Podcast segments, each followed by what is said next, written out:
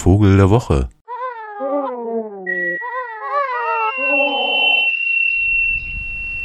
Ja, ich kann mich dieser Stimmung einfach nicht erwehren. Hier ist so eine Art leicht melancholischer Herbst eingezogen und ich komme gerade aus dem äh, hitzigen kenianischen Sommer. Und also, was passiert in meinem Kopf automatisch? Rückwärts gewandt bin ich und wühle in den Aufnahmen aus dem Arabuko Sokoke Urwald oder aus den schlammigen Ebbe-Flut-Niederungen des Mida Creek am Indischen Ozean. Und so eine Art Fernweh beschleicht mich. Die hat natürlich auch damit zu tun, dass wenn ich jetzt hier hochgucke und einen Greifvogel sehe, dann ist es ein schwarzer Milan, ein roter Milan oder ein Mäusebussard. Und vor zwei Wochen musste ich dann schon immer sehr genau hingucken, welcher Adler das eigentlich ist, der da über mir fliegt. Nun, und diese Art des Entdeckens war natürlich noch viel fantastischer mitten im Urwald, wenn es hieß, hier gibt es Vögel, die ausschließlich hier auf diesen 430 Quadratkilometern vorkommen. Und dann auf einmal ein Schwarm Vögelchen in einen Baum einfällt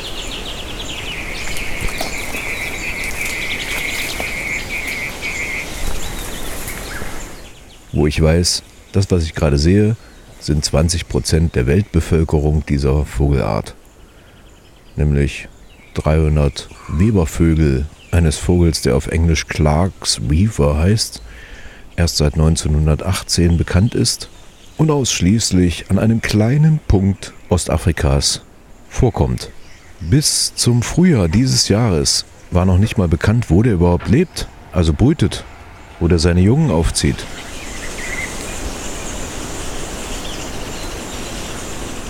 Und dann haben zwei Bauern, Naturfreunden mitgeteilt, dass also irgendwo in einem Schilfgebiet in den Dakacha Woodlands Nester entdeckt wurden, also eine größere Kolonie. Und seitdem ist klar, wo die Vögelchen im August dann so herkommen, denn vorher sind sie in diesem großen Urwald auch nicht anzutreffen. Ja, jetzt sagt Ihnen das natürlich alles nichts, dieser Clarks Weaver, schöner Vogel übrigens, ganz gelb unterseits und dann so schwarze Brust, schwarzer Kopf, sehr tropisch anmutend und lustige Töne von sich gebend.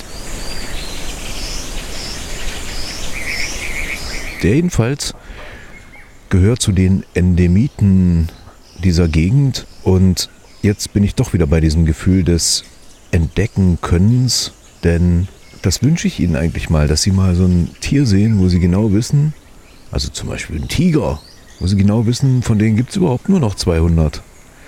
Das ist nämlich ein sehr eigentümliches Gefühl, was einen da beschleicht. Also einerseits so eine Art blaue Mauritius auf dem Flohmarkt gefunden, andererseits aber auch sich irgendwie in der Zeit zu verorten, wissend, dass das mit der Artenvielfalt vermutlich nicht wahnsinnig viel besser wird, als es gerade ist, sondern in der Regel in den letzten 200 Jahren, also nachweislich, äh, ne, eher schlechter so dass man da so ein bisschen, ähm, das ist so eine Mischung aus Voyeurismus, auf einmal so zuzugucken oder zugucken zu können.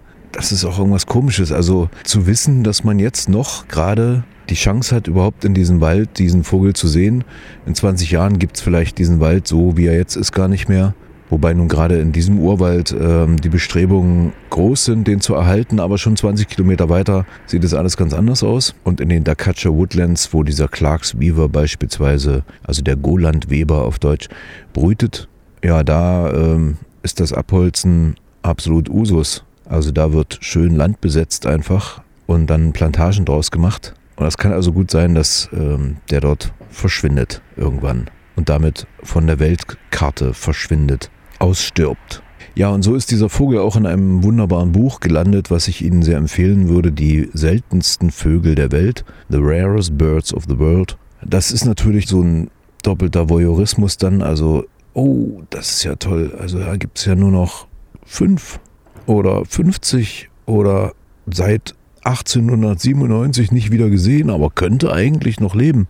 Solche Bemerkungen stehen dann da drin zu den einzelnen und da sind auch all die endemischen Vogelarten des Arabuko-Sokuke äh, Forests, also des Urwalds, wo ich gerade war, auch drin enthalten. Unter anderem der Goland-Weber oder Clarks Weaver, wie er international heißt. Ja, und jetzt kommt, äh, laufe ich also durch diesen Urwald, bin da Mutterseelen alleine mit Elefanten, Schlangen und Vögeln. Kommt ein Auto des Wegs, sitzt ein Engländer drin, hat eine Kaki, weiß nicht, so Truppenuniform, wie, wie sagt man denn, also so einen Truppenanzug an und einen Hut auf und sieht aus wie aus dem Bilderbuch. Also wie der englische Naturforscher, der so ein bisschen braun gebrannt, weil im Küstenressort lebend und dann immer. Jedenfalls ist er da unterwegs mit einem afrikanischen Naturführer sozusagen und guckt sich Vögel an, die nämlich nur dort vorkommen.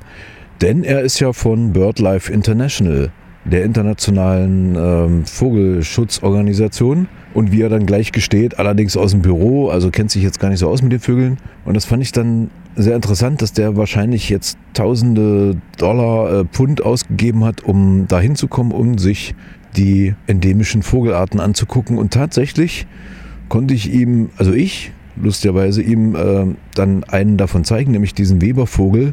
Aber er wollte außerdem noch die Arabuko Sokoke Scopes Owl, also die Zwergeeule, die wir ja schon mal beim Wickel hatten, als ich noch in Kenia war, die wollte er auch gerne angucken. Das hat dann nicht geklappt, weil am Tage und so schwierig.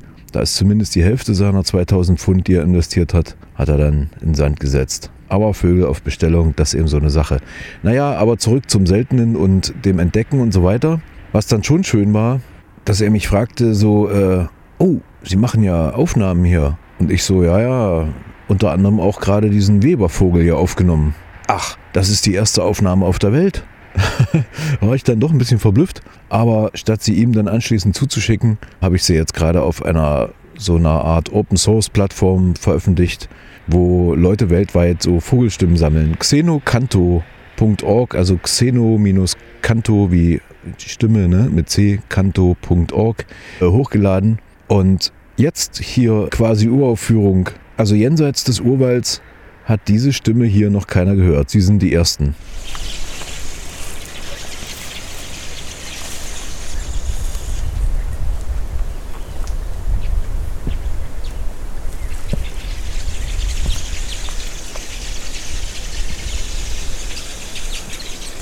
fliegen jetzt ganz leicht und schön. Also Webervögel, die bauen ja so wunderschöne Nester, deswegen heißen sie ja Webervögel.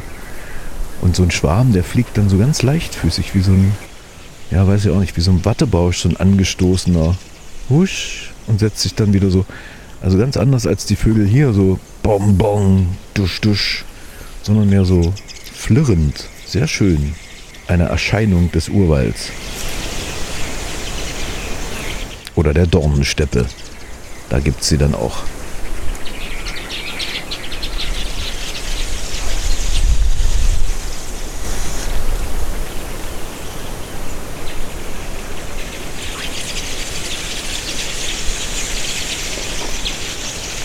Klingt nicht spektakulär, aber das sind diese Webervögelchen, von denen ich gerade redete, Goland Weber.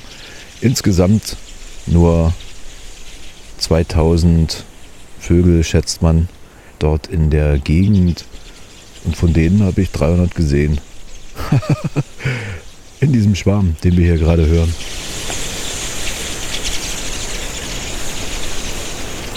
Ja, damit sind sie Zeugin, Zeuge einer Uraufführung geworden. Medial vermittelter, aussterbender Clarks Weaver, Vogel der Woche, die blaue Mauritius sozusagen, um mein Fernweh etwas abzukühlen.